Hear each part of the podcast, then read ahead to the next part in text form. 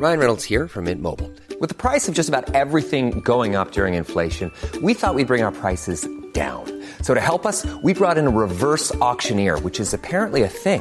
Mint Mobile unlimited premium wireless. Ready to get 30, 30, bit to get 30, bit to get 20, 20, 20, bit to get 20, 20, bit to get 15, 15, 15, 15 just 15 bucks a month. So, Give it a try at mintmobile.com slash switch. $45 upfront for three months plus taxes and fees. Promo for new customers for limited time. Unlimited more than 40 gigabytes per month. Slows. Full terms at mintmobile.com.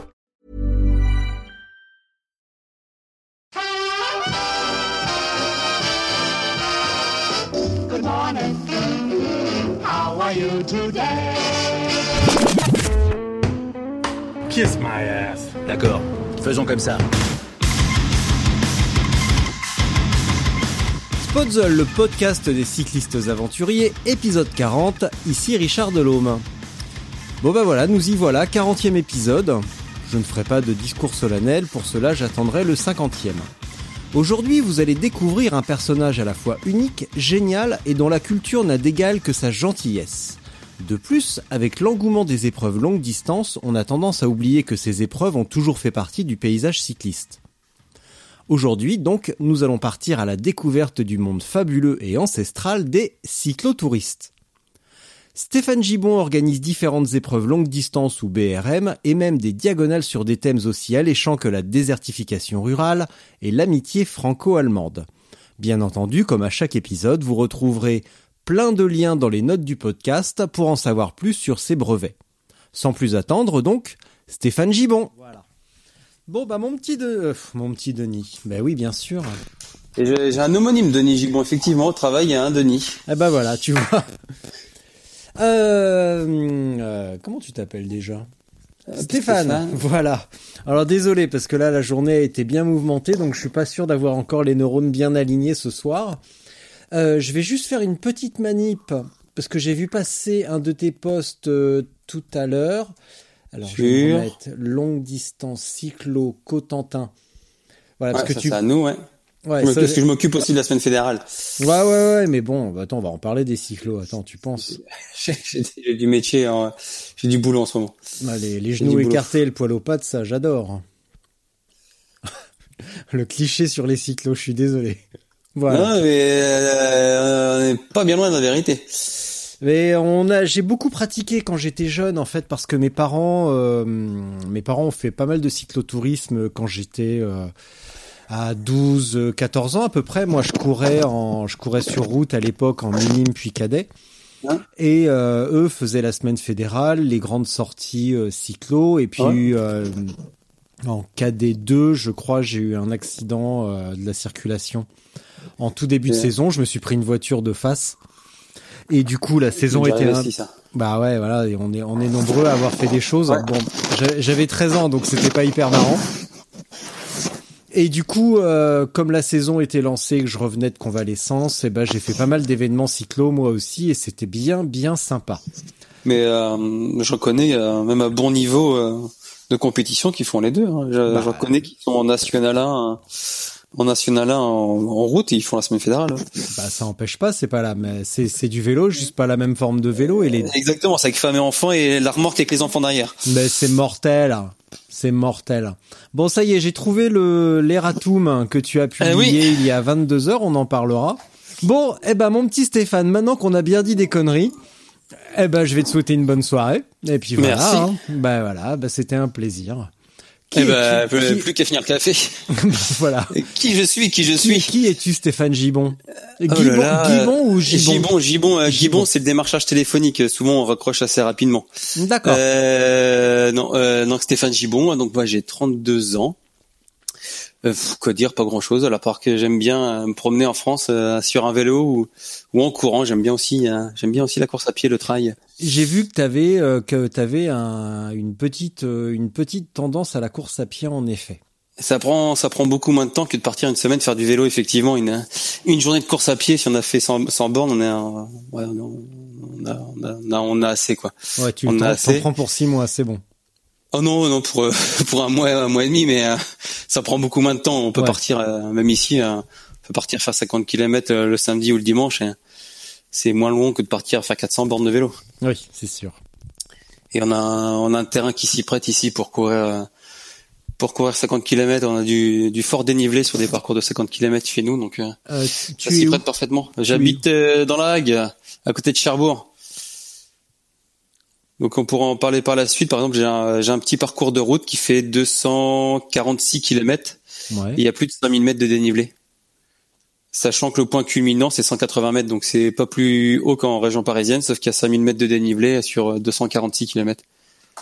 Hmm. Donc c'est un- une région très très escarpée, pas très Ouais. haute mais très escarpée. Moi, je connais Cherbourg uniquement parce que quand on regarde la météo à la télé, euh, c'est C'est là l'endroit qu'il où fait il- doux l'hiver. il fait toujours le fait- Oui, Il fait doux l'hiver et il fait doux l'été. Il fait doux toute l'année. Ouais, parce que la température est la même, il y a 8 degrés toute l'année.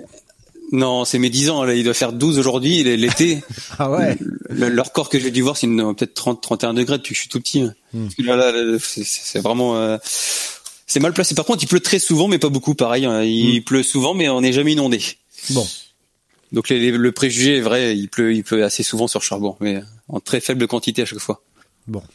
Euh, comment t'en es venu à faire du vélo? J'ai vu que tu as commencé très Ah, jeune et que euh, très euh, jeune tu as pris des responsabilités dans des clubs de cyclo. Alors à faire du vélo, c'est simple. J'ai un père euh, qui faisait des marathons, une mère qui travaillait souvent le samedi, bah, tous les samedis et un dimanche sur deux. Mhm. Et donc le, eh ben, le père, il allait courir le dimanche matin et il fallait suivre en vélo. Il n'y avait pas forcément le choix. Donc on allait faire 20 km avec mon père euh, toutes les deux semaines quand ma mère euh, quand ma mère travaillait. Mhm. Donc à 7 8 ans euh, ouais, 7 8 ans, on faisait le tour de 20 km le, le dimanche matin, le, le père qui court et les deux enfants qui, qui suivent en vélo. Donc euh, j'ai commencé comme ça, je devais avoir euh, 7 ans peut-être, euh, faire des, des parcours comme ça en vélo euh, avec mon père. Après, après, j'étais inscrit au club cyclo du, du village parce qu'il s'occupait des enfants le, le samedi après-midi. Donc à partir de là, on a été encadré tous les samedis après-midi par euh, par Nicolas et Géraldine qui avait, euh, il devait avoir 19 ans, je pense à l'époque, 19 et 20 ans, et puis nous on avait 10-12 ans. C'était des vieux déjà pour toi À 12 ans, euh, 19 ans, t'as Ouais, l'impression que c'était il des était vieux déjà capable de faire 200 bandes de vélo à 19 ans ou même un peu plus jeune. Donc euh, oui, c'était c'était c'était des vieux, on va dire. Très vite, on nous a mis euh, au VTT. On a toujours fait beaucoup de VTT. Et, euh, c'était à une époque où le club il quittait le voyage itinérant en route euh, sur deux ou trois semaines avec avec des jeunes, donc de, des ados de 15 ans, à une pratique vers le VTT. Donc là, c'était c'était à l'an 2000.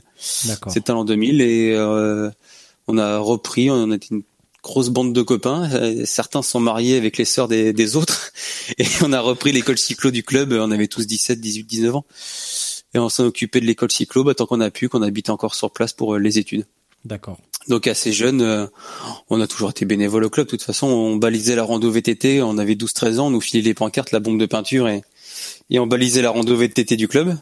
Ah, on était très très jeune, très autonome. On savait lire une carte, monter une tente, euh, partir une semaine à- en cuisant des pâtes au, au camping gaz euh, assez jeune au club. C'était la marque de fabrique du club, on va dire. On était euh, très vite, très assez jeune, assez autonome. Et ouais, rapidement, on a s'occupé de la de la rando VTT du club. À 19 ans, on a créé un nouveau. moi, quand j'avais 19 ans, on a créé un nouveau club. J'étais le trésorier parce que je suis pas trop mauvais en calcul, euh, en maths, on va dire ça. Et euh, pff, trésorier, le secrétaire avait 20 ans, le président 40 ans. Donc c'est- non, ça, on a toujours, on a toujours été baigné là, baigné là-dedans. Puis j'ai toujours vu aussi mon père euh, bénévole euh, au village, donc effectivement, ça a toujours été naturel de de filer un coup de main. Donc toujours en club euh, cyclo, c'est ça? Ah oui, j'ai jamais été attiré par la, la compétition euh, vélo. Alors c'est un truc qui m'a jamais. hein, Pourquoi? Parce que le vélo, pour moi, c'était plutôt aller se promener et profiter des paysages ou autre, et, euh, pas la tête dans le gui- la tête dans le guidon sur un circuit. En course à pied, ça me dérange pas du tout de faire du mieux possible et, et ouais, courir du mieux possible. Mais en vélo, ça m'a jamais, jamais, vraiment jamais attiré. Ok, C'est alors là, c'est jamais passé par là. pas de problème. Qu'est-ce qui t'a pris après à vouloir organiser des, des épreuves ou euh, de partir plus loin, plus longtemps? Comment c'est venu Alors, comment? euh, les- déjà j'ai commencé à organiser en premier une, une rando VTT, je dois avoir 19 ans. Euh, bah, je l'ai balisé tout seul. euh, C'était le 14 juillet. En fait, avant au club, il y avait une rando le, 14 le week-end du 14 juillet. Et en fait, les randos VTT du coin, je les trouvais pas assez durs. Et donc, euh, une année, j'avais du temps, j'ai organisé une rando VTT qui était bien, qui était bien costaud, sur un 50 bornes assez costaud dans le coin. Et j'avais, je dois avoir 19 ans, je crois c'était en 2006 ou 2007 dans ces eaux-là. Donc après, je suis parti faire mes études comme tout le monde euh, dans une autre ville que là où je suis né, bah, comme ceux la plupart plutôt qui, qui poursuivent leurs études. Et je suis atterri à Lorient. Et à Lorient, je voulais, euh, je voulais m'entraîner pour le Rock des Monts d'Arrée, qui est une mhm. grosse rando VTT qui a lieu chaque année dans les Monts d'Arrée, où il y a un 120 km chaque année. Et donc, je me suis acheté un vélo de route pour l'hiver. Je me suis inscrit au club cyclo du coin. Et rapidement, euh, rapidement, je suis parti sur des parcours de 200, 300 et 400 km euh, les deux premières années où j'ai fait un peu de un peu de vélo de route au, club cyclo. Mm. Et ça, c'était en 2010, le 400 km. Et là, tout le monde parlait que de Paris-Brest. Donc là, c'était c'était mort le, le fruit. Bah, le verre était dans la pomme. Et, c'était parti pour euh, pour ce genre de, de randonnée assez longue. D'accord. Après, pour, pourquoi vers là? C'est quand, quand on est dans un sport, bah, surtout les sports d'endurance, soit on progresse en vitesse, on est plutôt tourné compétition, ou un autre moyen de progresser, c'est la, la distance. Mmh. Et comme c'est beaucoup plus facile d'allonger la distance que de rouler beaucoup plus vite, on est beaucoup à plutôt allonger les distances que de vouloir chercher la compétition. Ouais. Et puis il faut avouer qu'il y a une super ambiance. En plus, on avait, moi j'avais 23 ans quand j'ai fait mon premier 400, 22. 22, on été pris en main par des gens qui avaient une, cinquantaine d'années. Ils nous ont très bien conseillé et bien pris, bien pris en main. On été chouchoutés, on on a vraiment eu de la chance. C'était la, le club de Montauban de Bretagne. À chaque fois que je les croise, je leur rappelle pour les, pour leur remercier. Euh, dis-moi, j'aimerais bien parce que du coup j'ai quand même sous les yeux euh, le petit le message que tu as laissé, donc l'Eratum sur euh, un ah oui oui, c'est un magazine qui est sorti récemment. Exactement, que je, les ai prévenus dès, dès, la sortie du, du magazine. Voilà, qui, avait un truffé d'erreurs. Euh, truffé, je ne sais pas, mais en tout cas, c'est euh, effectivement la diagonale du vide, s'était organisé l'an passé. En fait, le, euh, les, les, vieux de la veille sont un peu, on va dire, auparavant dans les longues distances, il y avait pas beaucoup d'événements d'organiser. Il y a beaucoup de gens qui, faisaient plutôt des diagonales de France. Donc les diagonales de France, le but c'est de relier deux points non consécutifs qui sont autour de l'hexagone. Donc Brest, Strasbourg, Brest, Dunkerque, Strasbourg, Andaille, Perpignan, et là oublié Menton. Donc le but c'est de relier deux noms consécutifs, par exemple Brest et Strasbourg. Et ça c'était euh, il y a 90 heures euh, pour faire ça. Et ça c'était, on va dire, le, le maître étalon avec Paris-Brest, c'est encore une vingtaine d'années des, des randonnées. Mhm. Donc là le but en fait chaque année c'est de traverser la France d'une frontière à une autre sur un sur un thème précis. Donc l'an passé, euh, l'an passé, on a fait la diagonale du vide. Donc on est parti de la Meuse, il y en a été jusqu'à l'Ariège. Il y en a la moitié qui sont partis tous ensemble le 23 juin et une autre moitié qui est partie à, la date qu'ils voulaient. Donc ça c'était la diagonale du vide où c'était pas forcément plat parce qu'il y avait 27-28 000 mètres de dénivelé sur 1700 km, mais oui, effectivement, c'était le vide de la France, mais il y avait des, des super paysages. On a chacun fait des, des superbes rencontres. Apparemment, c'est tous arrêtés dans le, dans le même bistrot parce que c'était être le seul à 50 km aux alentours. On a tous, moi je l'ai fait une, année auparavant. Donc le but c'est de traverser la France de part et d'autre sur un thème euh, culturel ou géographique, euh, quel qu'il soit. D'accord. Et donc cette année, cette année, on fait la, la réconciliation franco-allemande. Donc on part de chez nous, de Sainte-Mère-Église. On, y, on y viendra plus tard de la, réconciliation. Donc effectivement, c'est un thème différent chaque année. Et le but c'est de dire valoriser les randonnées associatives ouvertes à tout le monde et qui ne demandent pas un prêt à la banque pour pouvoir s'inscrire. D'accord. Oh, ça j'aime bien. Alors, comme à chaque épisode, ce que j'aime, c'est quand l'invité fait une transition idéale vers la transition vers la question que j'avais en tête. C'est-à-dire?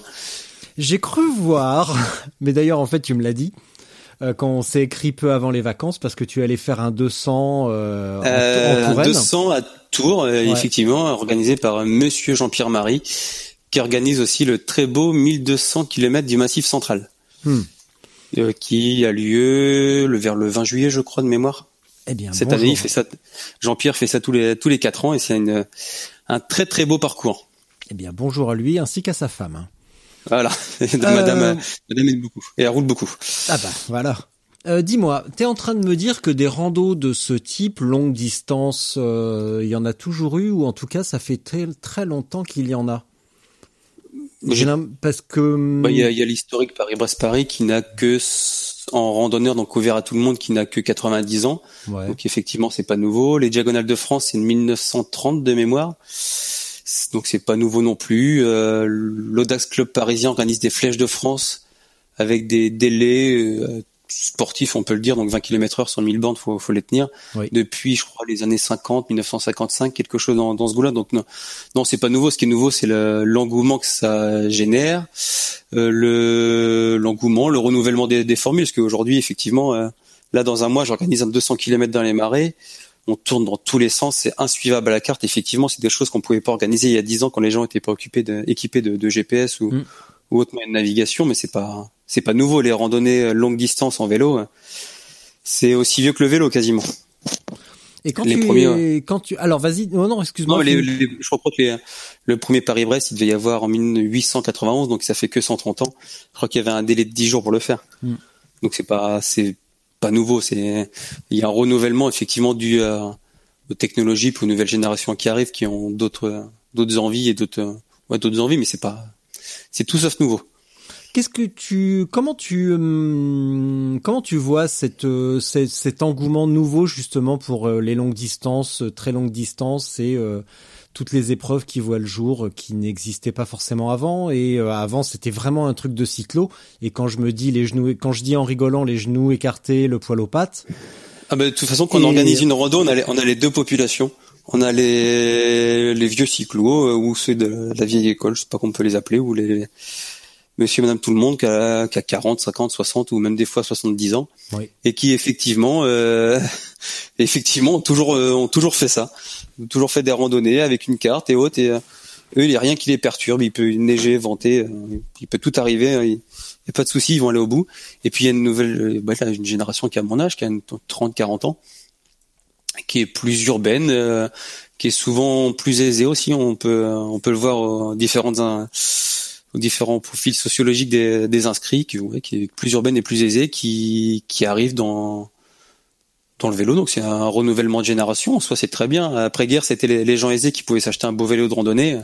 Après, ça c'est descendu vers la classe moyenne et la classe populaire, et là, ça redevient un peu plus, peu plus huppé. Mais donc on a, on on- il y a toutes, toutes les tranches de la population euh, qui se retrouvent à faire du vélo longue distance. Alors je me souviens, il y a dix ans, quand on faisait les brevets pour Paris et Brest, on était les plus jeunes, mais oh, de très très loin. Il y avait pas un, seul qui avait moins de 40 ans avec nous. On avait 23 ans et 24 ans avec le copain.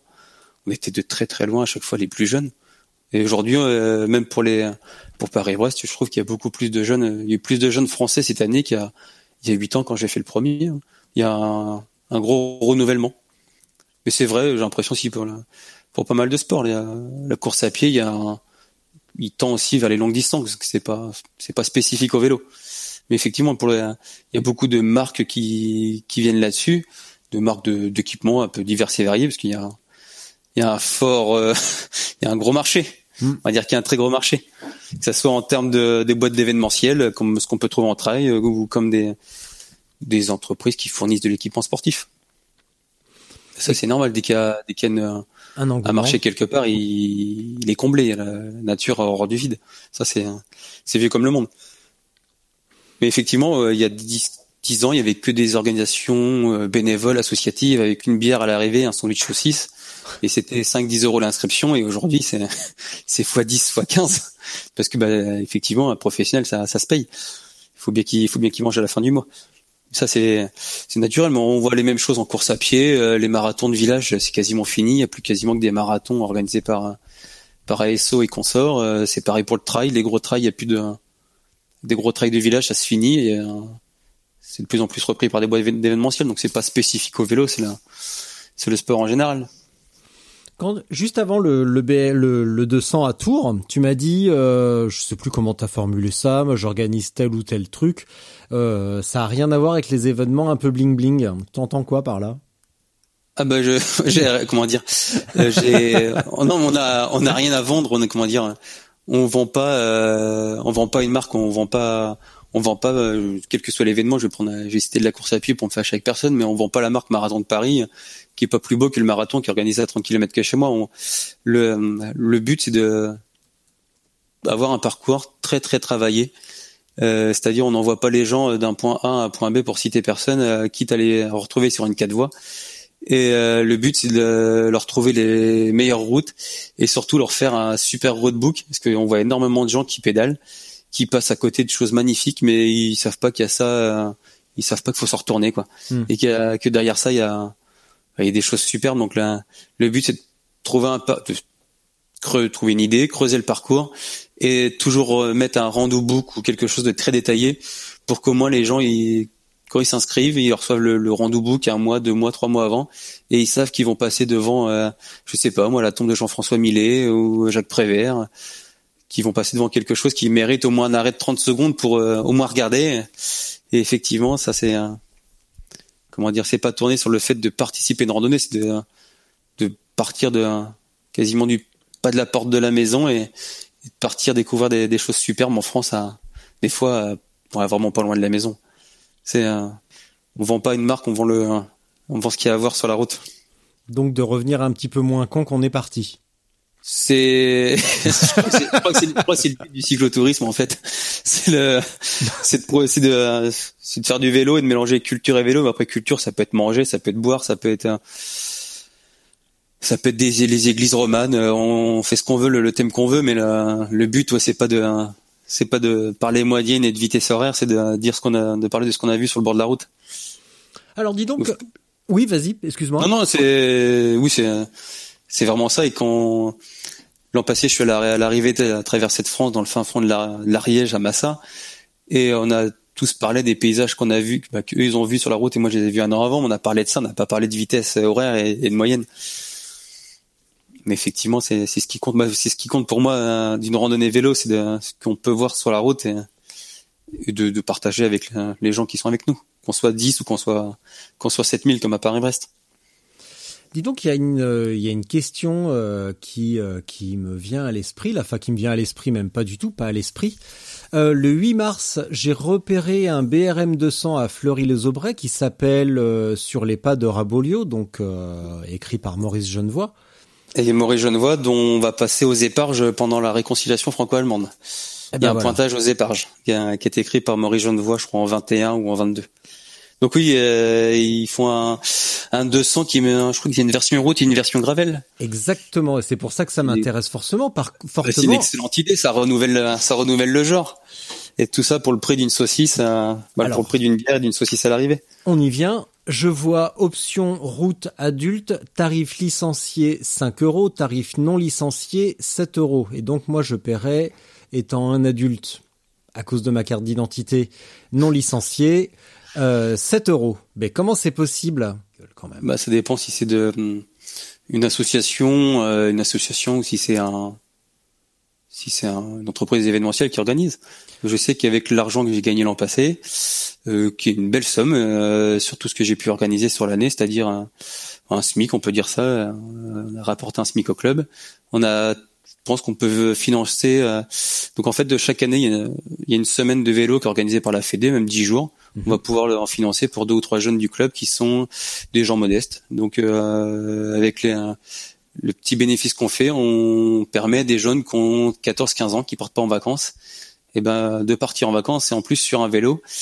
Et ça, c'est une très belle expérience de vie déjà de pouvoir partir en vacances pour eux, ils vont se faire des copains. Mhm. Et de partir sur un vélo, c'est autre chose que d'aller au club Med à glandouiller sur une plage. Donc là, ils vont faire. Euh, on ne sait pas encore combien seront intéressés, mais c'était l'été prochain, c'est Cognac jusqu'à Valogne en vélo, les, deux villes semaines fédérales, l'ancienne et la nouvelle. On va pouvoir financer ça pour les jeunes du club qu'on, bah, dont les parents n'ont pas les moyens de financer 10 euh, jours de, vacances. Mmh, Donc effectivement, non, pour 7 euros, on gagne de l'argent. Hein.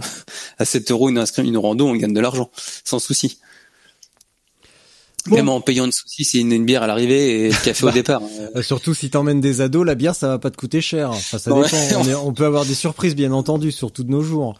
Mais non, je suis pas sûr que les, jeunes boivent beaucoup plus. Mais euh, euh, non, c'est du bénévolat. On paye quasiment rien. La, la salle est toujours prêtée par la ville. Moi, je m'arrange avec le club de tennis de table pour avoir une salle avec une douche. On a juste le ravitaillement à payer. C'est pas. Hmm. 7 euros, ça c'est normal, euh, c'est le prix normal. Euh, euh, c'est ce qu'on peut faire quand, on est, quand ça marche sur du bénévolat. Bon, Nous, on fait payer 30 et 40 euros pour la diagonale du vide. Et ben, je couvre mes frais même en allant au départ en train et à l'arrivée en train. D'accord. moi, je boycotte, les, je boycotte les épreuves qui proposent que de la bière. Je viendrai sur toutes les épreuves le jour où ils feront une arrivée avec du morito. Ah non, ça devient compliqué. à deux bénévoles, c'est compliqué. On peut faire du chocolat chaud, du café aussi. Ouais, bon. Tant pis. Parlons de la réconciliation. Alors déjà, le nom complet, c'est quoi? Parce que euh, ne parlant pas Euh, allemand, j'ai réconciliation. peur de le. les traversées de la France, la réconciliation, et on l'a mis en allemand parce que je serais inc- incapable de le prononcer pour que nos amis allemands viennent. Ah Et d'accord. Donc le mot bizarre qu'il y a après, c'est de l'allemand. c'est de l'allemand. Ouais, alors C'est ça de j'avais l'allemand. ça j'avais compris. Donc c'est la traduction les de Français, récon- les- euh, en, en- en anglais en fait réconciliation, je vais pas le prononcer en anglais, mais ça s'écrit pareil avec l'accent en moins. D'accord. Donc bah les oui. Anglais aussi comprennent et c'était pour nos amis allemands. D'accord. Alors pourquoi la réconciliation? Parce que de mémoire, ça fait un moment qu'on n'est plus fâché avec nos amis allemands. Et oui, oui, mais euh, Il y, a, il y a eu une époque, c'était, on était un peu en bisbille, mais c'est quand même, euh, c'est quand non, même. mais c'est toujours d'actualité. C'est euh, c'est quelque chose qui est, qui s'entretient la, la fraternité ou l'amitié entre les peuples. et la mémoire, Ouais. et la Et mémoire. la mémoire, moi je suis d'une génération euh, Erasmus, donc effectivement on a toujours vu des étrangers, mais euh, euh, les plus vieux inscrits, je crois ils sont nés en 42 ou en 45. Hmm. Donc effectivement c'est peut-être pas, c'est sans doute naturel pour aujourd'hui, mais peut-être pas dans leur tendre enfance. Hmm. Et la réconciliation, il n'y a pas que les Allemands, parce que comment dire, il n'y a pas que les guerres entre le, les peuples allemands. On va aller au camp de concentration du Struthof, et je suis pas sûr que la que l'antisémitisme est complètement di- disparu de, de France aujourd'hui. Donc euh, non, effectivement, euh, c'est un sujet qui est toujours d'actualité et qu'il faut qu'il faut entretenir. Il faut euh, voilà, on Ouais. va aller au Struthof, c'est euh, Il c'est est une grosse larme quand on arrive. Ouais. Donc en Alsace, le camp de concentration qui était en Alsace, dans la forêt, euh, la forêt des Vosges, et effectivement, euh, c'est des choses qu'on doit qu'on doit pas oublier. Hmm. Donc on donc on va y aller. C'est le l'avant-dernier jour normalement si on si on respecte le, le plan de route. Donc non, la, la réconciliation. Au début, j'avais pensé suivre la- l'avancée de Leclerc, mais il n'y a pas assez de monuments. Après, euh, euh, appeler ça les guerres franco-allemandes, c'est pas très joli. C'est la réconciliation, c'est plus plus porteur d'espoir. Oui. Il y a, y a plus une note positive. C'est plus porteur d'espoir que les, les guerres franco-allemandes. Ouais, ouais, ouais. Euh, si je lis, donc, euh, nous irons voir les lieux de mémoire des guerres franco-germaniques de 1789 à 1945. Euh, guerre franco-germanique de 1789, euh, c'était quoi? On va faire un petit détour historique. Eh ben, on va aller euh, à Valmy, donc euh, 1792, Valmy, euh, donc c'est Kellerman qui arrête la- l'armée prussienne à Valmy. euh, c'est dans la Marne, c'est pas très joli comme coin. Le- la, la Champagne crayeuse, Mhm. c'est pas très joli, mais le fameux moulin de Valmy, donc euh, 1792, un peu plus loin, on va à Varennes-sur-Aragonne, où Louis XVI euh, a tenté de s'enfuir, pareil en 1792 ou 93, je l'ai plus en tête en juin. Donc, euh, donc voilà, c'est euh, ça commence de là, de la révolution, euh, la révolution française. Après 1814, Napoléon qui paierait une bataille à Craonne, là où il y a le- la bataille du chemin des Dames un siècle plus tard.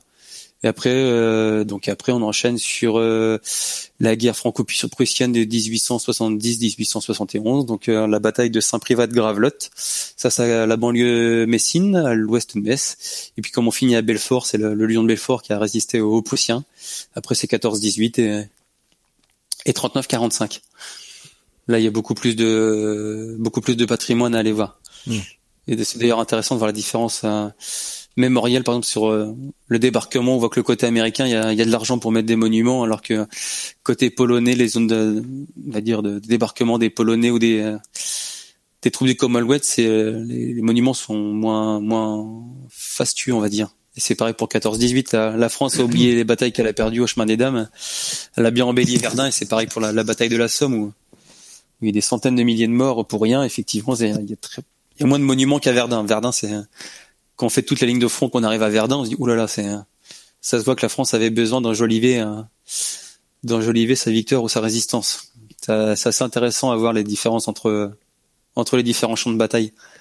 Verdun dénote dénote vraiment du reste pour 14-18. C'est c'est assez impressionnant.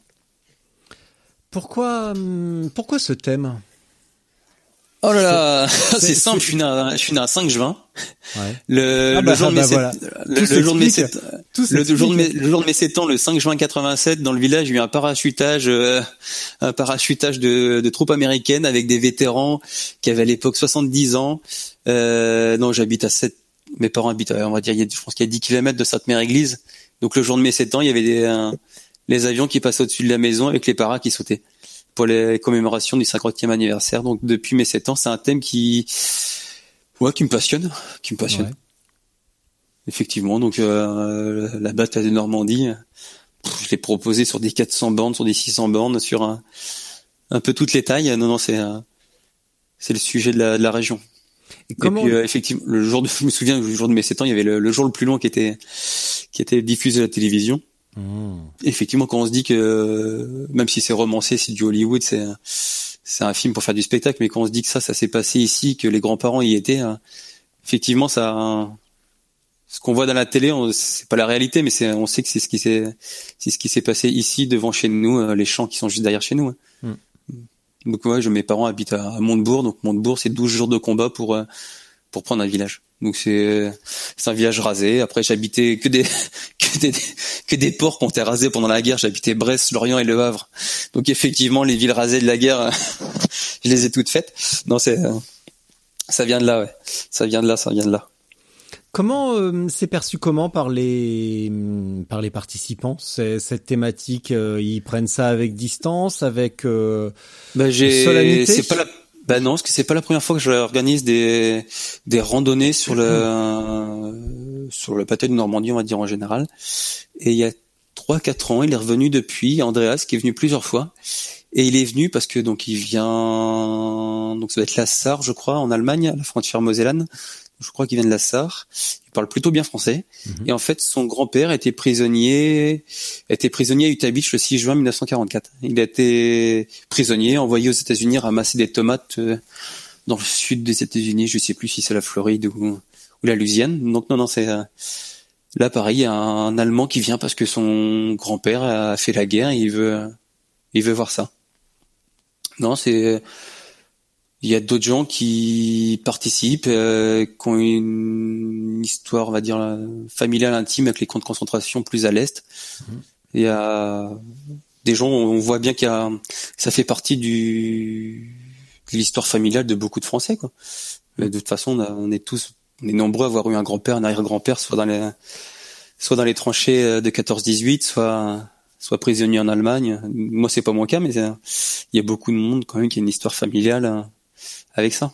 Ma grand-mère a été euh, marquée à vie par le débarquement. Je me souviens, elle, avant qu'elle décède, elle se souvenait des trois premiers Américains qu'elle avait vus, elle pouvait ressortir le nom. Elle devait avoir 17, 16 ans en 44, elle se souvenait, euh, 70 ans plus tard, elle s'en souvenait toujours. Donc effectivement, ça a marqué des générations. hein. Au Havre, je me souviens d'une commémoration du centenaire du gouvernement provisoire donc belge sur Sainte-Adresse, c'est la banlieue havraise. Il y avait eu un meeting aérien, une grand-mère qui se met à pleurer. Donc là, on était en 2014.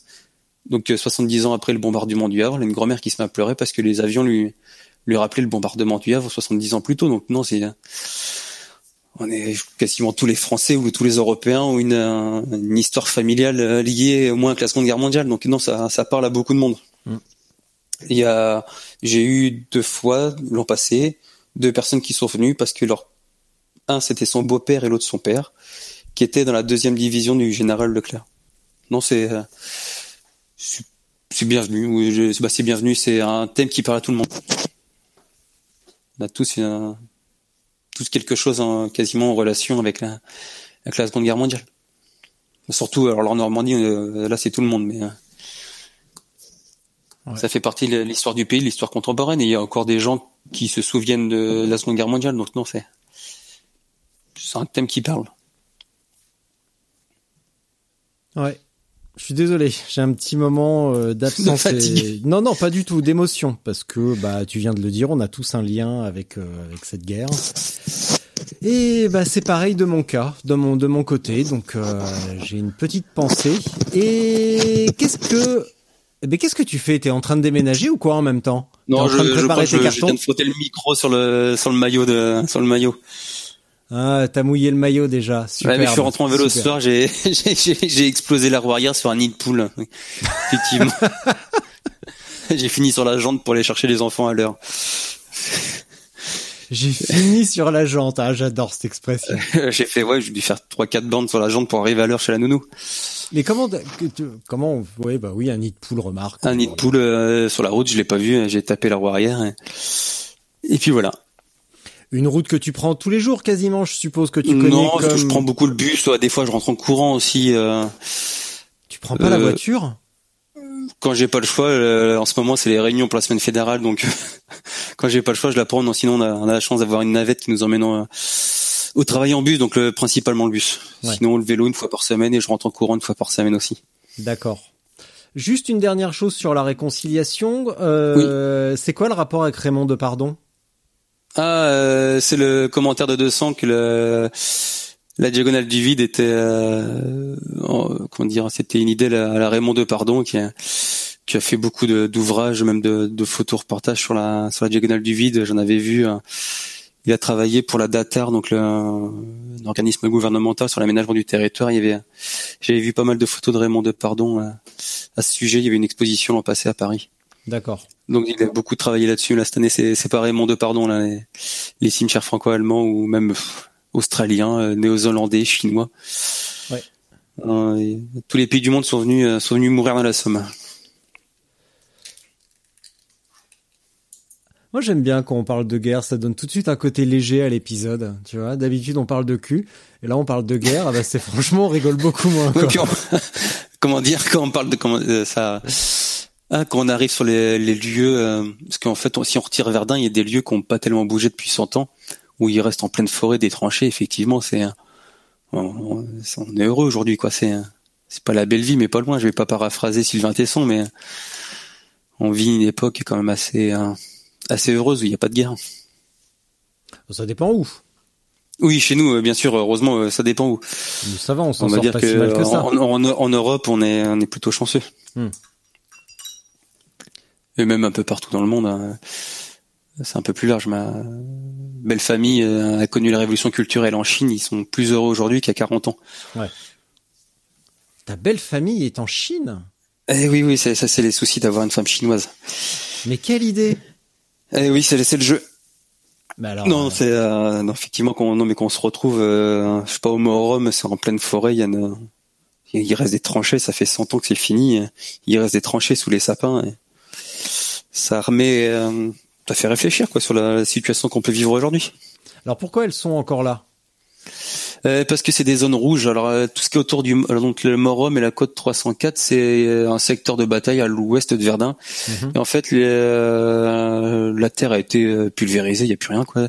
Les sols sont pollués, il reste des cadavres, il reste des obus non explosés, et c'est une terre agricole très pauvre. Donc euh, la France n'a pas fait, n'a pas remis en, en culture ses, ses champs parce qu'elle avait une faible plus-value. Donc c'est une, une forêt maintenant où ils poussent, de, où ils poussent des sapins. Donc ils sont même pas embêtés à, niveler le terrain. Ils ont ils ont laissé la, forêt pousser et hop ça fait ça fait une forêt elle est à peine exploitée. C'est juste pour pour qu'il rien. Ça c'est dans la forêt d'Argonne. Alors que par exemple quand on se promène dans la dans la Somme, au nord d'Amiens, la terre est très fertile. Il y, a, il y a un très bon limon. Donc là la France a fait le nécessaire hein, pour euh, pour déblayer les lieux sommairement et reprendre l'agriculture. D'ailleurs, une nuit, j'avais dormi à Posière, donc là, c'est au beau milieu du, du champ de bataille de la Somme de 1916, et le, dans une chambre d'hôte. Et le monsieur a voulu planter, je sais pas, 4 mètres carrés dans son jardin, il a ressorti deux seaux de, bah, deux seaux de, d'éclatobus, de tout n'importe quoi. Hmm. Des semelles de, des semelles de soldats, des baïonnettes. Et quand on voit la taille de, du jardinet qu'il a voulu creuser, c'est un pavillon qui était neuf, donc euh, la terre n'a, comment dire, elle a dû être en culture de- depuis la fin de la guerre, peut-être juste en prairie, mais euh, la terre n'a pas été exploitée, n'a pas été, euh, il y a pas, il y a personne qui habitait, donc effectivement, il a creusé un, pas 4 mètres carrés de 2 fois 4 mètres carrés dans son jardin, il a ressorti des seaux, mais complets, quoi. C'est, et pourtant, les sols sont venus, revenus- redevenus à l'agriculture, donc j'ose même pas imaginer sur Verdun, on n'a rien fait, on a laissé toutes les munitions, les morts, et on a juste bouché les, les tranchées hein, sommairement. euh. Il doit rester un peu de tout, euh, il doit rester de tout, quoi, des hommes et du matériel. Donc toutes ces zones-là, c'est des zones rouges, donc interdites à l'habitation, interdites euh, à l'élevage, interdites euh, à tout sauf euh, euh, interdites à tout sauf au tourisme de mémoire et à la, civi- à la sylviculture. La Donc, effectivement. Ouais, les, les arbres, quoi. Ah oui, d'accord. Mais quand on va aux éparges, là, le, le livre de Maurice Genevoix, on parlait de Maurice Genevoix Paris, c'est pareil. Il reste les boyaux de communication, il reste tout, quoi. Il, il reste tout. Hmm. Et ça fait 100 ans. Effectivement, c'est euh, quand on arrive là avec une semaine de, de vélo bien fatigué, ça, on pleure facilement. Ça t'est arrivé? Oh, plus d'une fois. Je suis assez sensible d'ailleurs sur ces choses-là, donc plus d'une fois. Hmm. Qu'on arrive au Struthof, qu'on arrive à la chambre, la chambre à gaz, il y a, a pas de mots, quoi. Il y a pas de mots. Bien, on va faire une transition un petit peu plus joyeuse. On en est où avec le matériel des cyclos? Parce que tout, à l'heure, t'as fini sur la jante. Moi, j'essaye de trouver une transition un petit peu heureuse parce Ouais, que je- euh, Effectivement, c'est- ça a beaucoup changé en 10 ans. parce que euh, ouais, tu vois, euh, passer des chambres à gaz. euh, bon, on va tiens, on, on va faire une transition malheureuse. Tant pis. On va passer des chambres à gaz au tubeless. Ah oui, excellent. Non, non, le, euh, Ah, les tubelettes, excellent. euh, non, non, mais les tubelettes, j'en ai. les- je parlais du matériel. Euh, ça tombe bien, j'en ai sur mon vélo de route et sur mon VTT. hein. On en est où maintenant avec les, les vélos de cyclo? Parce que on a l'image euh, des randonneuses euh, en acier super long, les, les chars d'assaut indestructibles. Ah ben j'en ai un et ça effectivement ça fonctionne bien. Je l'ai vu, je l'ai vu. Ton beau vélo, il est, il est, bah, il est un vélo bien, il est bien artisanal euh, il y a, qui a 7-8 ans. Non, Mhm. j'ai aussi un vélo plus plus léger en carbone. hein. Oh. Plus léger, euh, euh, un vélo moderne on va dire. Traître. oui. Il, il en a fait des kilomètres ce vélo-là. Non Il- mais rassure-moi, t'as gardé les vitesses au cadre quand même et les cale-pieds. Ah non, ça c'est pour mon vélo gravel, les vitesses, euh, vitesses au cadre. Non, non, Quoi euh, on fait des. Non, il y a des super vélos maintenant, ça n'a plus rien à voir. Évidemment, évidemment. Des vélos légers, euh, confortables. Avant les. Ah zut, quand on faisait Paris-Brest ou les autres randonnées, euh, même Londres-Bourg-Londres, on reconnaissait les nationalités suivant le vélo. Mhm. Les Anglais ont un vélo fait pour faire la longue distance avec des garde-boue, avec tout. Les Américains ont pareil, mais en plus en plus beau. Ils ont des super vélos artisanaux, les Américains, avec des garde-boue martelés, là, mais très légers, des super vélos. euh. Et les Français, ils ont un pauvre vélo de course avec un garde-boue en plastoc et des, saco- et des sacoches qui tiennent pas. Ça, c'est quand on reconnaissait les, les, les nationalités comme ça. Les Italiens, pareil, les Latins en général, qui ont une culture, on va dire, plus euh, compétition du vélo, même du compétition. On, on est trois, les- que ce soit la France, l'Italie ou l'Espagne, on a, on a une terre de cyclisme où le vélo c'est plutôt le Tour d'Espagne ou le Tour de, ou le Giro que que les voyages à vélo, alors que les Anglais ont plus utilitaire. Les Allemands aussi, on les reconnaît de loin. Déjà, ils sont plus grands. Et- ils Ils des- parlent pas comme nous. non, mais ils ont des vélos faits pour faire de- des grandes randonnées. Il y a dix ans, c'était c'était flagrant. Ouais. Et aujourd'hui, ça s'est uniformisé, tu veux dire? Bah les, on va dire qu'avec le renouvellement, il y a plus, même les dans les randonnées qu'on organise, les jeunes ont ont des vélos faits déjà pour faire des longues distances, Ouais. Qui coûtent pas plus cher qu'un un vélo de course carbone euh, léger des grands-pères. Mais effectivement, on voit que les, euh, ouais, l'équipement est, est plus adapté aujourd'hui qu'il y y a 10 ans ou 15 ans. Mais ça fait 10 ans que je fais des longues distances et effectivement, ça, ça a changé. Et même en termes de tout, en termes d'éclairage, maintenant il y a des super euh, moyeux dynamo ou même des lampes à piles. Ceux qui savent pas lire une carte, ils se perdent plus, alors qu'avant, euh, ceux qui savaient pas lire une carte, ils s'accrochaient aux roues pour pas être perdus hein. en pleine campagne. Maintenant, ils sont autonomes avec un GPS. euh. Il y a, il y a beaucoup de choses qui ont changé. Ouais, enfin, il y en a encore beaucoup qui, sa- qui savent pas lire une carte sur un GPS. Hein. Ouais, mais là, ça devient triste. Là, on peut plus rien faire pour eux. Bah merci, je fais partie de cela. Bah, on a été élevé à l'école cyclo à faire du VTT, la carte IGN. Donc, euh, Ouais. effectivement, j'ai souvent guidé, quand on avait 23, 24 ans, on guidait les, les groupes. On était les plus jeunes, mais c'est- on était les- ceux qui savaient mieux lire les cartes. Non, mais euh, ça a progressé en pas pour tout. Quoi. Même les vêtements, euh, maintenant on trouve des super vêtements au Mérinos, même à Decathlon. euh. Ouais, bah grave. Donc euh, pff, non, non, euh, on trouve du bon matériel à pas trop cher et, et tout à fait fiable aujourd'hui, euh, un peu partout. quoi. Bah, c'est une des Assez, raisons. fa- assez facilement d'ailleurs. Oui, c'est peut-être pour ça qu'il y a- suffit d'aller à Decathlon, ils ont ça convient à 95%. Ils ont pas de vélo encore de randonnée léger, mais ils vont s'y mettre. Et on trouve de tout. Quoi.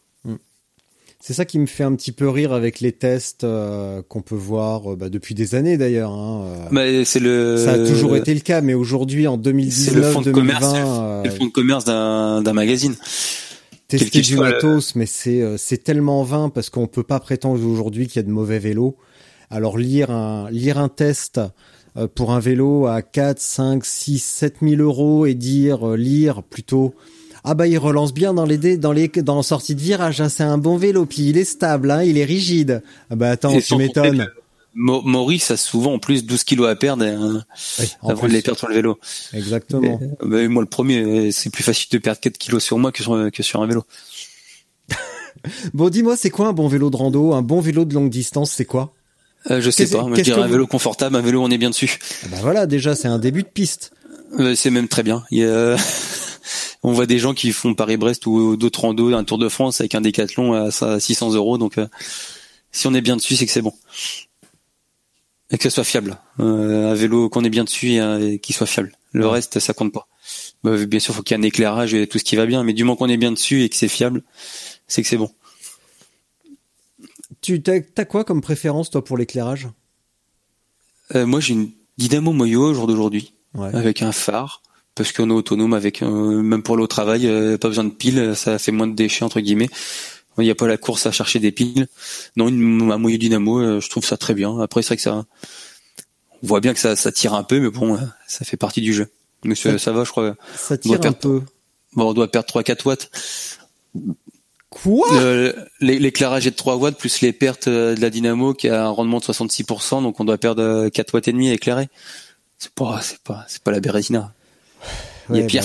Bah oui, si c'est pour rouler à 20 à l'heure, euh, ça va quoi. C'est pas la fin du monde. À 20 à l'heure, on doit, je sais pas, la cycliste moyenne doit pomper 120 watts, donc ça fait 3% de, de, sa puissance pour l'éclairage et, les, et alimenter le GPS.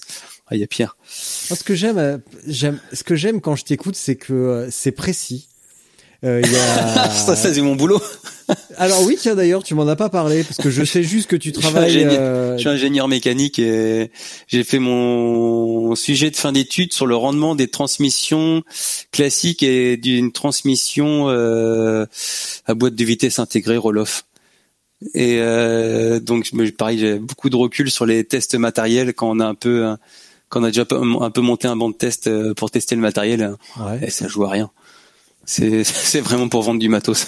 Alors vas-y, détaille un petit peu ça. J'en profite pour saluer mon vieux Rémi qui adore le boîtier Roloff. Eh ben, le boîtier Roloff, il a 95% de rendement et une, une, règle, une chaîne plutôt bien lignée, bien graissée, tout ce qu'on veut, 98. Et si on tire de travers, euh, c'est-à-dire qu'on met le petit plateau, euh, bah tiens, si on prend les vélos à, un seul plateau, si on tire sur le côté, euh, c'est-à-dire que bah, un seul plateau n'a pas le choix. Si on met tout à gauche, tout à droite, et le rendement est moins bon qu'un roll-off. Donc, donc effectivement, c'est assez drôle de lire des des comparatifs qui sont faits sur des sensations humaines qui elles-mêmes sont biaisées par un a priori. on lit très peu de choses de scientifiques avec un banc de test, avec un des capteurs de puissance et autres comme on, parce que ça coûte très cher à mettre en œuvre, des étudiants peuvent faire ça parce que la main d'œuvre est, gratuite et que c'est l'éducation nationale qui paye le matériel pour, euh, bah, c'est nos impôts qui payent le, le, le banc de test, on va dire. Mais oui, effectivement, c'est, assez drôle à lire. on avait testé un moyen dynamo aussi. Et euh, voilà, je, voilà, avec un peu de recul euh, scientifique. Euh, c'est assez drôle à lire. C'est toujours très drôle. T'es en train de me dire qu'un monoplateau, si on croise trop, donc pour que ce soit efficace, il faut qu'on reste en bah, Une chaîne, on a toujours appris euh, que ce soit les écoles de cyclisme ou de cyclotourisme que euh, il faut pas croiser. voilà, faut pas croiser, faut que la chaîne soit droite. Donc déjà, déjà ça l'use moins. Et bah, c'est une histoire de, de, sinus, mais oui, si on met tous, si on croise complètement, on, on perd 3% de rendement euh, et c'est assez drôle. Bah, c'est assez drôle de de voir des, des tests matériels qui ont rien de scientifique, mais juste sur le. Avec juste des opinions, mais pas de. Juste des opinions, et pas de rien de mesurable. Hmm. Rien de scientifique. Donc euh, oui, c'est avec un peu de recul, je lis très peu la presse magazine parce que j'y trouve pas grand chose. On va dire que je, lis très très peu. Et sur les moyeux, vous aviez mesuré quoi? Le moyeu Roloff Ouais. Euh, les plus mauvaises vitesses, c'est entre 94 et 95% de rendement. C'est super. Hein, c'est, euh, ça veut dire que si on appuie, il y a 95% de la, de la, puissance qui arrive au bout. Non, c'est un super, c'est pas ça qui joue. Hein. Ouais. C'est pas ça qui joue. Effectivement, ça fait plus de poids l'arrière, c'est un peu plus lourd. Euh, après, l'inertie, on l'avait pas forcément mesuré, mais pour quelqu'un qui, par exemple, qui part un an, il euh, vaut mieux avoir un système fiable que, que de gagner 100 mètres à l'heure euh, sur la vitesse moyenne. Ouais, ouais. Non, non, c'est même en VTT, des, des, gars du club pour ça, ils ont jamais eu un souci. Hmm. Non, il y, a rien à dire. Y a rien à dire, c'est du super matos. Est-ce que tu peux détailler un petit peu ton ton vélo pour une longue distance euh, bah, les choix en fait, les choix que tu fais, tu vois, par rapport à ça, par rapport à ton je suis très peu matériel. Je me, expertise scientifique et ton peu, expérience. non, alors là, si ce serait de la science, j'aurais pas le vélo que j'aurais. Non, j'ai euh, une randonneuse acier parce que il y a huit ans, il y a huit ans, c'est ce qui est le plus confortable, une randonneuse en, acier avec des pneus de 28, euh, une selle, une selle en cuir Brooks, les vieilles qui ont le cuir encore bien épais. Euh, non, bah, un vélo où je me sens bien, qui était euh, surtout un, qui était à ma cote. C'est un vélo sur mesure. Au jour d'aujourd'hui, pareil, on trouve, on commence à trouver des choses bien. Et à, comment dire, il y a de plus en plus de de taille de vélo. On arrive à avoir toutes les comment dire. On peut s'acheter son vélo suivant le, sa morphologie, choisir la marque qui correspond le mieux à notre morphologie, et après juste adapter la potence. Mm. Alors qu'auparavant il y avait très peu de d'offres sur le marché. Aujourd'hui, on trouve très facilement un vélo euh, pile poil à sa morphologie. Même un vélo du commerce, euh, juste à changer la potence. Non, un vélo euh, on est bien. Si c'est vraiment une histoire de, de, de rendement, j'aurais pas le vélo que j'aurais. C'est-à-dire, est-ce que tu peux C'est lourd, c'est un vélo de randonnée en acier euh, avec une selle bien épaisse, la totale, avec des, euh, la totale. Donc effectivement, c'est un. Je pense que j'ai jamais pesé le vélo avec des garde-boue euh, costauds. euh, Ça fait au moins 11 kilos ce truc-là. C'est peut-être même 12. J'ai jamais pesé. euh. C'est sûr que mon un vélo léger en carbone, il va faire 3, 3 kilos et demi de moins. Ouais. Oui, mais tu te fais taper les fesses quand même. hein. Bah, il y a des vélos maintenant qui sont vachement flexibles euh, Ouais. en carbone. euh, euh, pff, ça fait quoi une quinzaine d'années qu'un Honda a sorti un VTT avec des bases. le scalpel, euh, il y avait pas de. C'était juste sur la flexibilité du carbone. Y a des, a des, des- vélos super confortables, même en carbone aujourd'hui. Sur une épreuve longue, euh, comme là par exemple la, ré- la réconciliation, t'emmènes quoi avec toi comme euh, comme équipement Oh là là, alors ça euh, dépend. Euh, euh, ça dépend en fait combien de kilomètres par jour je veux faire. Mhm.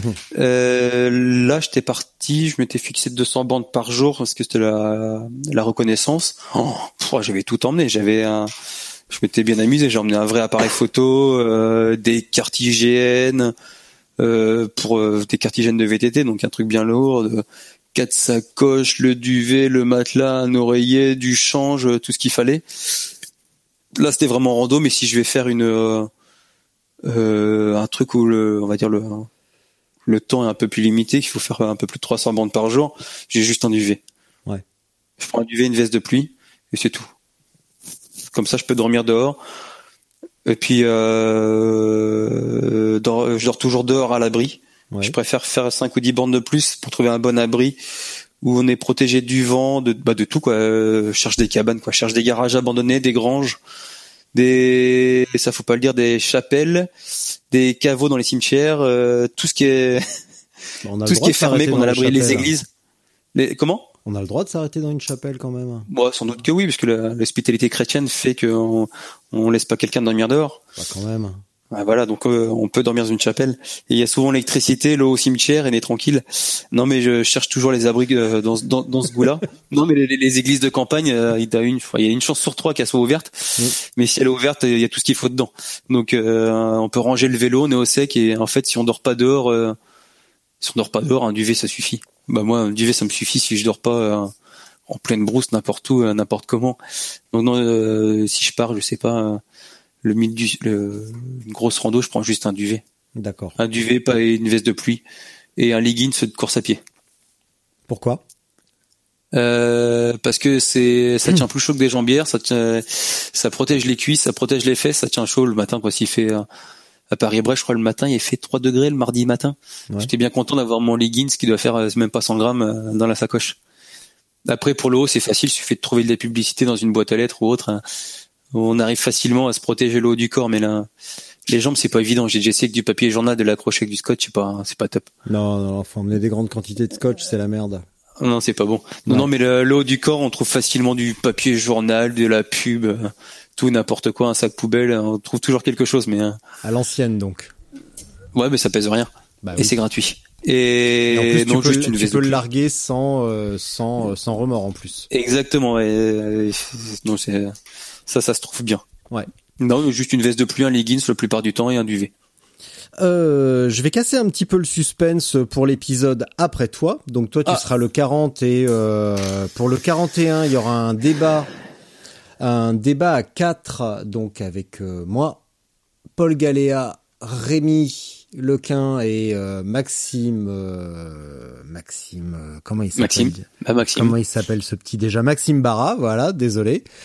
Sur la question, j'ai en fait j'ai décidé d'organiser ça sur la question d'un de mes potes, Christophe, qui un jour m'écrit il y a pas très longtemps, il me dit bon Richard, 2020 pour moi ça sera le début de la du bikepacking, donc euh, de la randonnée si on peut dire. oui, Avant- ça c'est le c'est le mode marchand, ça c'est le mot marchand. Avant on disait randonnée, maintenant on dit bikepacking, c'est Mais pour oui, ça fait nouveau et ça fait nouveau matériel à vendre. Voilà, comme ça tu peux faire des inscriptions plus chères. Et il m'a dit Même non, même sans soi, ça, ça permet de faire croire que c'est nouveau alors que c'est vieux comme le monde. bah c'est vieux comme le vélo, donc ça ça a au moins 130 ans. Ouais. Et il m'a dit, moi j'aimerais bien savoir comment, à quel endroit, euh, comment on décide de s'arrêter, pourquoi on décide de, comment et pourquoi on décide de s'arrêter, sur quels euh, critères on décide de s'arrêter euh, à la fin d'une journée, et comment on choisit un lieu de bivouac. Donc tu as commencé à répondre un petit peu, mais maintenant je te donne le thème vraiment précis. Comment, comment on décide de s'arrêter, pourquoi, comment, et comment on Bah, choisit son lieu. Euh, ça dépend c'est quoi le le but de la randonnée. Euh, la réconciliation fran- quand j'ai fait la, la reconnaissance l'an passé, j'ai fait beaucoup de Ram Shower. Donc j'ai prévu à l'avance d'arrêter chez les gens. J'avais prévu de d'arriver à 18h chez les gens, de venir avec une bouteille de pinard, de discuter, de passer la soirée avec eux, de repartir le lendemain à, à 7-8 heures. Donc effectivement là le choix il est défini.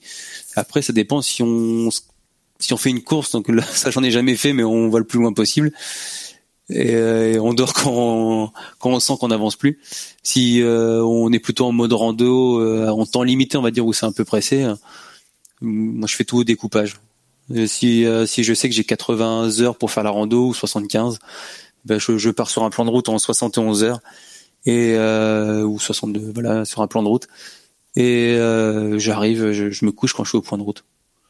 Si euh, si ça va bien dans la journée, euh, que je peux encore pousser de je suis plutôt quelqu'un du matin, donc je pars plutôt à 4 heures du mat et je préfère arriver à 20, 22 heures ou même un peu plus tard. Mhm. Mais tant que je suis pas arrivé à l'heure limite, je continue d'avancer et je cherche un- à me coucher euh, pas avant 20 heures. Ça sert à rien de trouver quelque chose. euh, L'été, ça sert à rien de chercher avant 20 heures. Les agriculteurs sont encore dans les champs, il y a du monde partout dans la rue, euh, on est un peu épié. Ouais. Euh, non, ça dépend de ce qu'on recherche. Si on veut bikepacking, ça veut dire euh, porter ses bagages en vélo, donc on peut faire 80 km par jour. Donc là, c'est assez facile de prévoir le camping ou même l'hôtel, tout ce qu'on veut, euh, dormir chez les gens. euh, si effectivement, faut boucher 300, 300, 350 ou 400 km par jour, c'est un peu plus aléatoire. Et là, c'est si on avise, on trouve quelque chose. euh, et puis voilà, mais euh, c'est beaucoup de, ouais, de débrouillardise, on va dire. C'est c'est du boy scout pour les pour les adultes.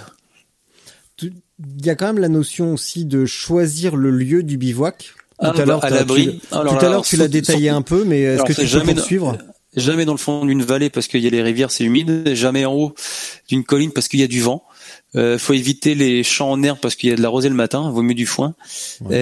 Euh, bah, tout ce que c'est les agriculteurs. Quoi. Le fond de la vallée est froid. Le haut de la, de la colline, il y a du vent. Évite, bah, éviter la rosée. euh, éviter la rosée. Donc ça, c'est plutôt tous les champs en herbe. Il y a, quasiment même l'été, il y a de la rosée le matin. Ouais. Mais c'est pour ça, moi, j'aime bien les, les abris, quoi. Les granges, euh, les granges, les chapelles, euh, les cabanes euh, d'enfants dans les cours d'école. J'ai fait une fois ça.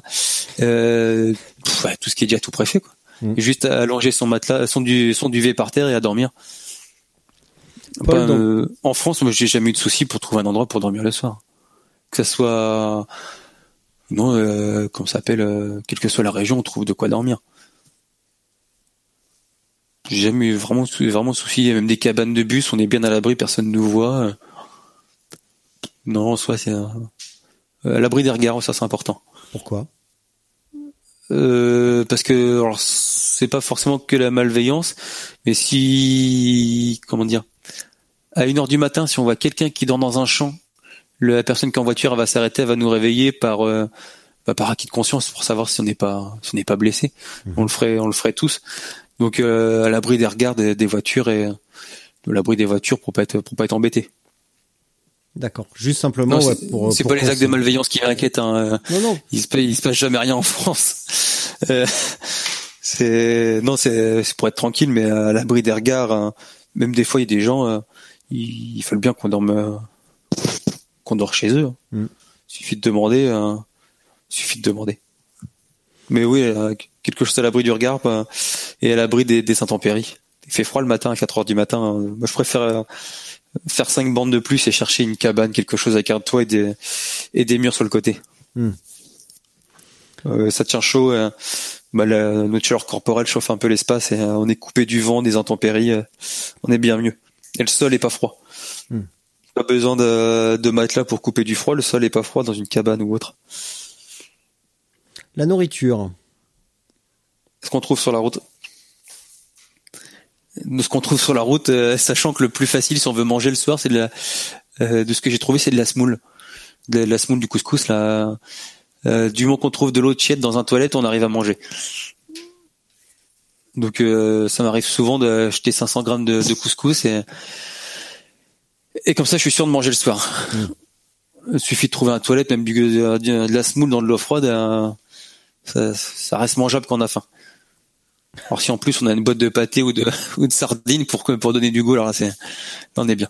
Non mais euh, en France c'est pas un souci. euh. à part quand on fait la diagonale du vide, faut il faut quand même euh, savoir Bah des oui, fois a- des fois on trouve rien avant 60 70 km mais euh, ça faut être au courant, on doit toujours avoir à manger sur soi, bah, c'est bah, c'est comme T'emmènes quoi, fonctionne. toi? Euh, ce que je trouve sur la route. Euh, J'aime bien les euh, pff, je sais pas si c'est bon bien mais une préférence quand même. euh, les salades de lentilles. J'adore les salades de lentilles euh, sauce lyonnaise, les trucs euh, un peu tout préfets. Euh, manger sur la route, ça va bien. euh, Sinon, euh, tout et n'importe quoi. Que ça soit de la boulangerie, euh, non, non, de, tout ce qu'on trouve. Tout ce qu'on trouve. Des sandwichs, tout, ouais, vraiment tout ce qu'on peut trouver. Ouais. Et de toute façon, on a tellement faim que tout passe. Bah, moi, je sais que j'ai tellement faim que pff, je peux manger n'importe quoi, des choses que je mangerais pas d'habitude. Euh, Toujours beaucoup plus gras. euh. Ça rien, on prend ce qu'on trouve. quoi. si, si y a qu'un camion à pizza sur la route, ben on s'arrête au camion à pizza. Mais bien sûr. Ah, quand même. Non, non, ça c'est pas. Un, bah, je, bah, j'ai jamais eu de souci à trouver à manger. Ouais, ok. Euh, pff, J'imagine déjà ta réponse, mais je te la pense que je te la pose quand même. hein. Entraînement et préparation? Euh, je sais pas, c'est quoi qu'on a. Non, euh, si c'est intéressant. euh, je- bah, en fait, tu vois pas mal de courses à pied. Donc euh, effectivement, je fais pas mal de fractionnés. euh, bah, je fais pas mal de spécifiques en course à pied, on va dire. Je fais pas mal de qualitatifs en, en course à pied. Effectivement, ça, oh, ça fait la caisse quand même. Ouais. Ça... Après, on est assez facile sur un vélo. Ça m'est arrivé de, ouais, de pas faire de quasiment de vélo pendant trois mois et de faire un 1000 bornes. Donc, euh, c'est- ouais, euh, oui, on a, besoin de s'entraîner, mais il y en a pas tous égaux. Il y a des gens qui font rarement du vélo, qui volent, et, et d'autres qui ont besoin d'en faire beaucoup, mais euh, Et qui vole pas? Et qui volent pas, on fait comme on peut. Non, mais pour, euh, je sais pas si c'est faire euh, quelque chose d'abordable comme une diagonale ou autre. Ouais, faut faire du vélo, mais il faut surtout, euh, comment dire, c'est pas un sport, c'est une pratique, euh, c'est une pratique sportive et en fait c'est c'est plus la tête ou l'intelligence de gestion qui prime sur le le pur physique. Quand on voit des des anciens de 70 ans faire euh, je sais pas une diagonale ou un Paris-Brest, c'est pas parce qu'ils sont plus forts physiquement, c'est juste qu'ils ont de l'expérience et et qui partent pas à fond les 400 premiers kilomètres. Donc euh, le- l'entraînement, oui, oui, il en faut, euh, mais euh, je veux dire, euh, c'est un mythe qui est cassé. Avant, on pensait qu'il fallait éno- énormément s'entraîner pour faire un marathon, et en fait, c'est abordable à, à beaucoup de monde. Hmm. C'est surtout, faut pas, faut pas faire n'importe quoi. Pas partir bien en tête parce que ça roule fort de loin et qu'on veut s'accrocher. C'est beaucoup de, ouais, c'est quand même beaucoup de, de gestion. Énormément de, de gestion de, faut se connaître et savoir où sont ses limites. Ça veut dire quoi intelligence de enfin, intelligence de course, on va dire? Bah, c'est euh, rouler la vitesse dont on est capable, c'est ne pas oublier de s'alimenter, c'est euh, avoir le vélo adapté. Euh, Combien de fois j'en ai vu pousser leur vélo dans une montée parce qu'ils n'avaient pas les, les- les rapports de vitesse adaptés, ça, ça fait toujours mal au cœur quand même. De, de voir des gars avec un 39 ou un 34 à pas réussir à passer un col. Euh, voilà, la, la gestion, euh, savoir euh, bah, s'alimenter, euh, s'arrêter, dormir. euh, à 10 à l'heure quand on zigzague sur la route ça sert plus à rien faut arrêter faut faut aller se coucher euh, ne jamais oublier que la nuit porte conseil et jamais prendre une décision avant d'avoir dormi et, ou- et manger et souvent une fois qu'on a un peu dormi et que même même très mal euh, et mangé euh, la décision euh, n'est plus la même on, on continue Donc, ouais d'être euh, ne pas faire euh, ne pas faire n'importe quoi ne pas suivre euh, euh, ne pas suivre une roue euh, même sur un événement on n'est que 30 euh, il y en a toujours qui sont plus costauds que nous, euh, pas essayer de s'accrocher, ça sert à rien. Euh, Le pauvre abri qu'on qu'on va prendre pendant 10 km, on va le payer pendant 500, donc euh, Oh, ça, Ouais, ça, ça, ça, ça sent l'anecdote. Ça sent Non, l'expérience non, vécue. euh, pff, je l'ai fait sur un 600, j'ai j'ai tenu 500 bandes sur 600, effectivement, les 100 derniers ont été très compliqués. Mais euh, Ça veut dire quoi très compliqué pour toi? Bon, on a la rue, quoi. On passe de 28 à l'heure à ou 28-30 à, à 20 à l'heure sur 100 bandes, ça, ça fait drôle quand même. Mais c'est pareil en course à pied. euh, course à pied, c'est encore plus terrible, parce que quand tu prends un coup de bambou, là, t'es, euh, tu passes du, du stade de coureur à, de course à pied à piéton, quoi. En vélo, tu restes sur ton vélo. euh, ça, fait plus mal quand même en courant. Mais euh, ouais, c'est, de faire attention, de, ouais, c'est de la gestion, c'est, c'est de bien calculer ses temps d'arrêt, euh, calculer sa progression. Jamais croire qu'on va rattraper le temps, ça, ça n'existe pas. Ça, le temps, ça perdu ne se rattrape que sur le sommeil ou les arrêts. C'est, euh, c'est pas parce qu'on a crevé qu'on a perdu, je sais pas, même un souci, qu'on a perdu une heure qu'il faut rouler plus vite. On le perd à plus lent, on- on- bah, c'est pas grave, on va rogner sur le sommeil et, et ça passera. Donc ça n'existe pas de, ça, ça existe pas de rouler à 25 ou à 27 ou à 28 et puis de gagner 2 km heure sur 2 heures hein, sans, sans en payer l'addition un peu plus loin, ça n'existe pas, ça. Ouais. Ça n'existe pas, ça existe, euh, dans le monde normal des gens qui font de la randonnée, non pas de la compétition de haut niveau, c'est, tout se paye à la fin. Et ça se paye toujours. Celle-là, je vais la garder, je vais l'encadrer dans mon bureau. Non, mais c'est vrai, c'est tout le monde le dit, mais euh, tous les efforts se payent à la fin. Mm. À la fin, sur une sortie du dimanche, ça se voit pas, mais si on est parti pour euh, 3, 4, 5, 6 jours, hein, euh, les efforts faits à, à un moment se payent, un- se payent un peu plus loin. Compter ses coups de pédale, on dit. Oui, ça c'est que c'est souvent en compétition qu'on essaie de se mettre à l'abri, mais effectivement, euh, en randonnée longue distance, c'est pareil, il faut pas, c'est pas parce qu'il y a y a un col qu'il faut le faire à bloc, quoi. Et s'il en reste trois derrière, ça sert pas à grand chose. Oui. Oui, parce que généralement, il y en a pas qu'un seul. Bah si la randonnée est assez longue, non, normalement il n'a pas qu'un seul, non, il y en a, il y en a plusieurs sur la sur la journée, effectivement. Pareil de garder la tête froide, donc je sais que le- le- les premières heures de la, de la journée sont toujours très très mauvais, alors qu'après l'après-midi ça roule tout seul. Effectivement, si euh, si le matin ça va pas, euh, ça peut tourner dans la tête. Effectivement, faut faut garder la tête froide hein, et toujours se dire que ça ira mieux un peu plus loin. Ouais.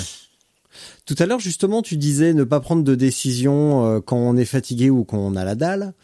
Mhm. Ça aussi, ça sent un petit peu l'anecdote quand même. Bon, j'essaye de gratter, hein, j'essaye de, Oui, de, bah, de, de- de tirer dans tes anecdotes parce que là, je sens que ça.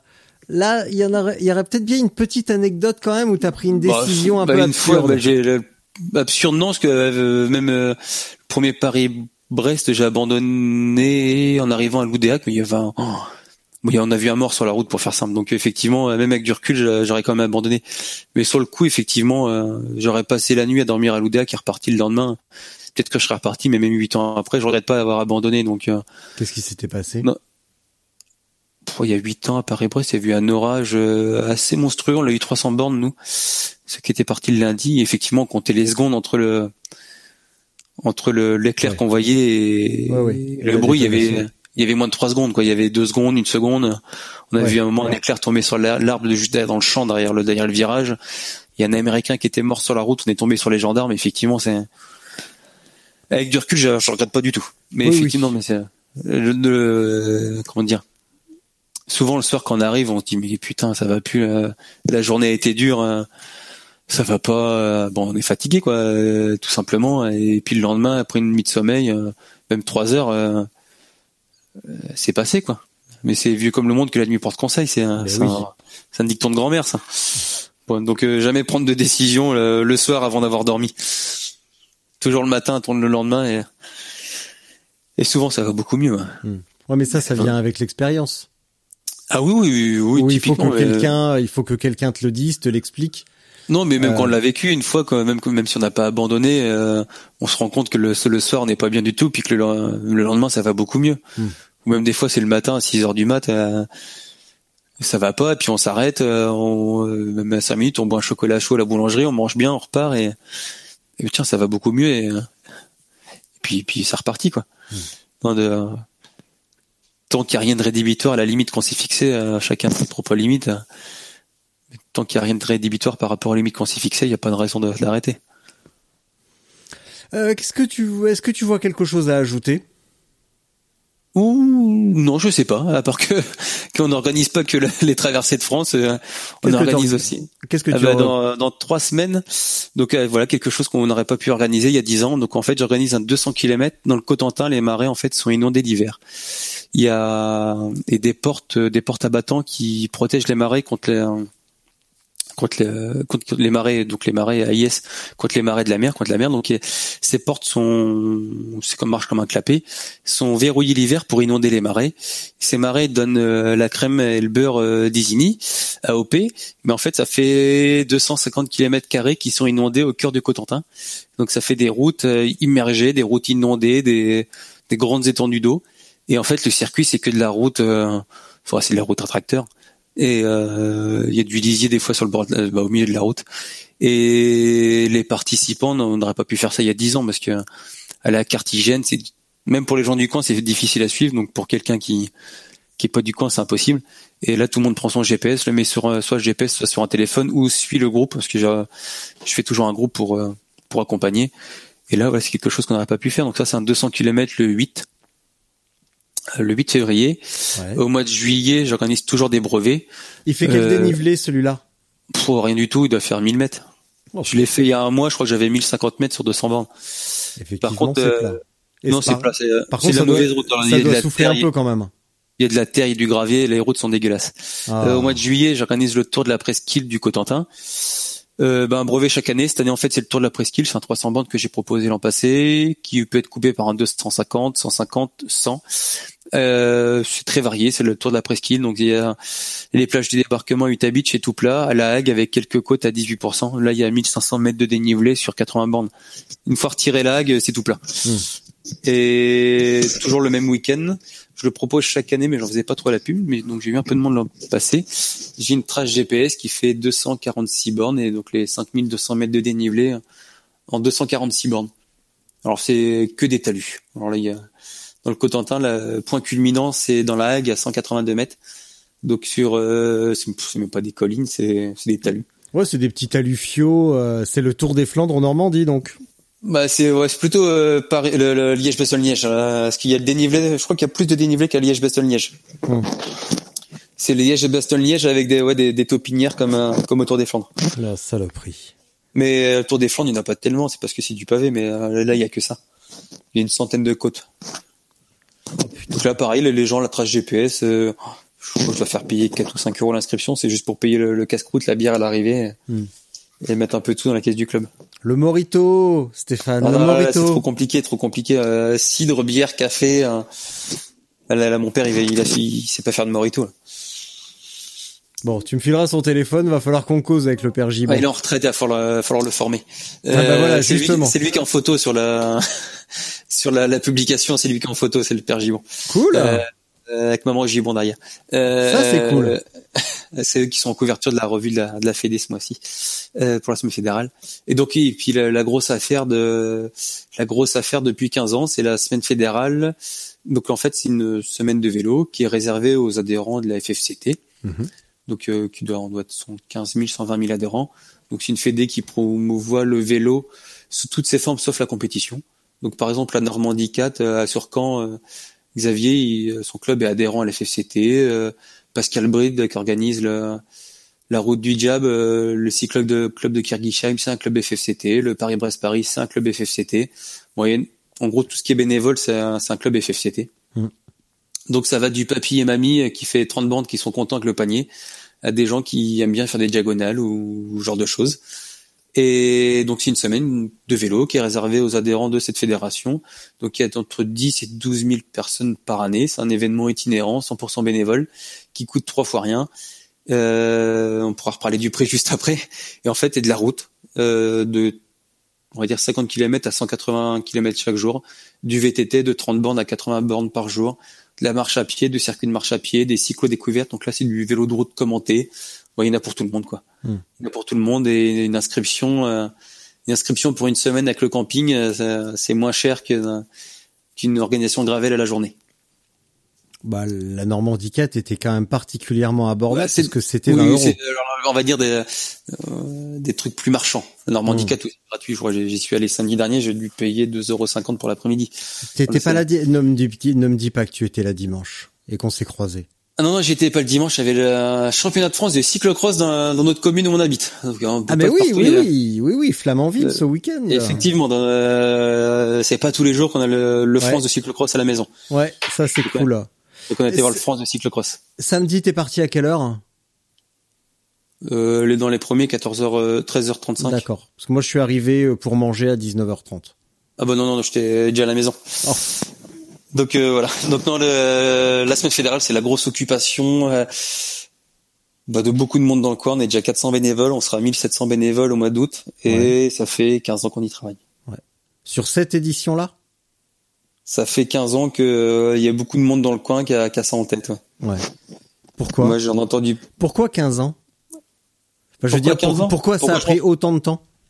Ah, parce que il faut que les pouvoirs politiques euh, euh, des villes qu'on, par exemple en 2011, ça s'est fait à Flers avec le même président que cette année. Donc Flers, c'est dans le Land, ça a 150 km de chez nous, je pense. Mhm. Ça s'est fait à Flers parce que la municipalité était partante.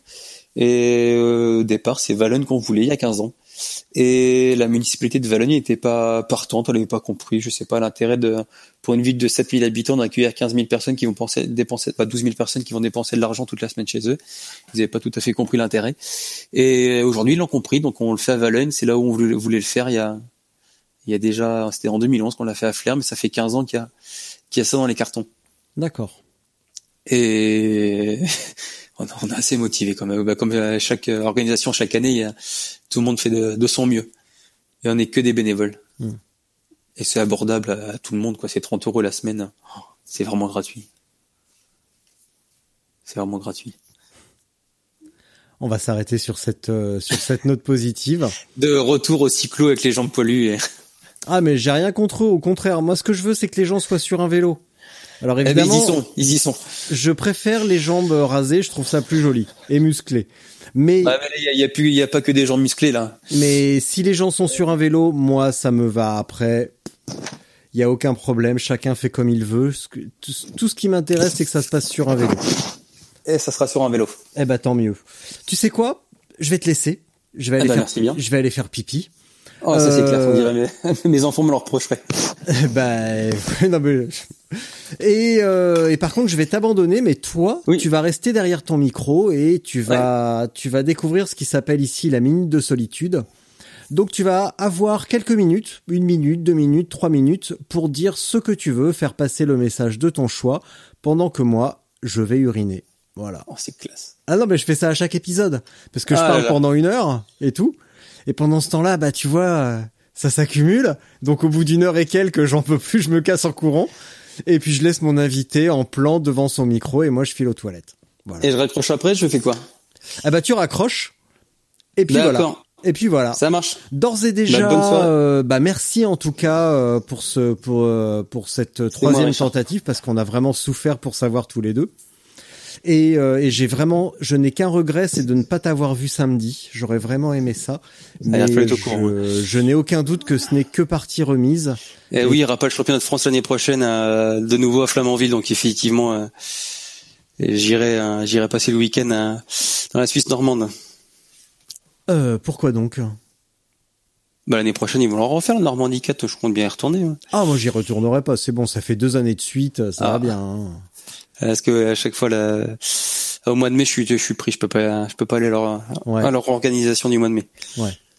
C'est une superbe organisation. Moi je l'ai fait deux années de suite, donc Ah, c'est bon, j'ai mon compte.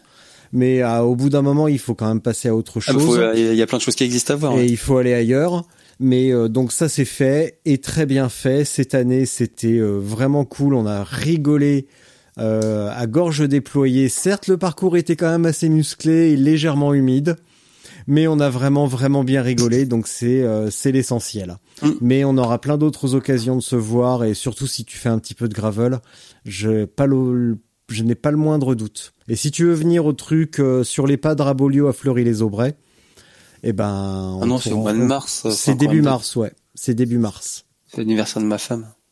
Ah bah, C'est le week-end du 7, je crois. ouais, c'est le 8, Ouais, c'est ça. précisément. ouais. Euh, bah, il y a des choses, on peut pas y couper. Et il y a surtout des choses plus intéressantes et beaucoup plus importantes que le vélo. Oui, je crois, oui. Voilà, super. Eh ben écoute, euh, sur ce, t'embrasseras ta femme. ainsi que les enfants. Ah, ils sont couchés là. Ah ben, j'espère bien. Et ça n'empêche pas que tu peux leur, tu peux quand même leur passer le bonjour demain matin de ma Merci. part. Et puis voilà, je te laisse. Grosse bise. Bonne soirée. Merci.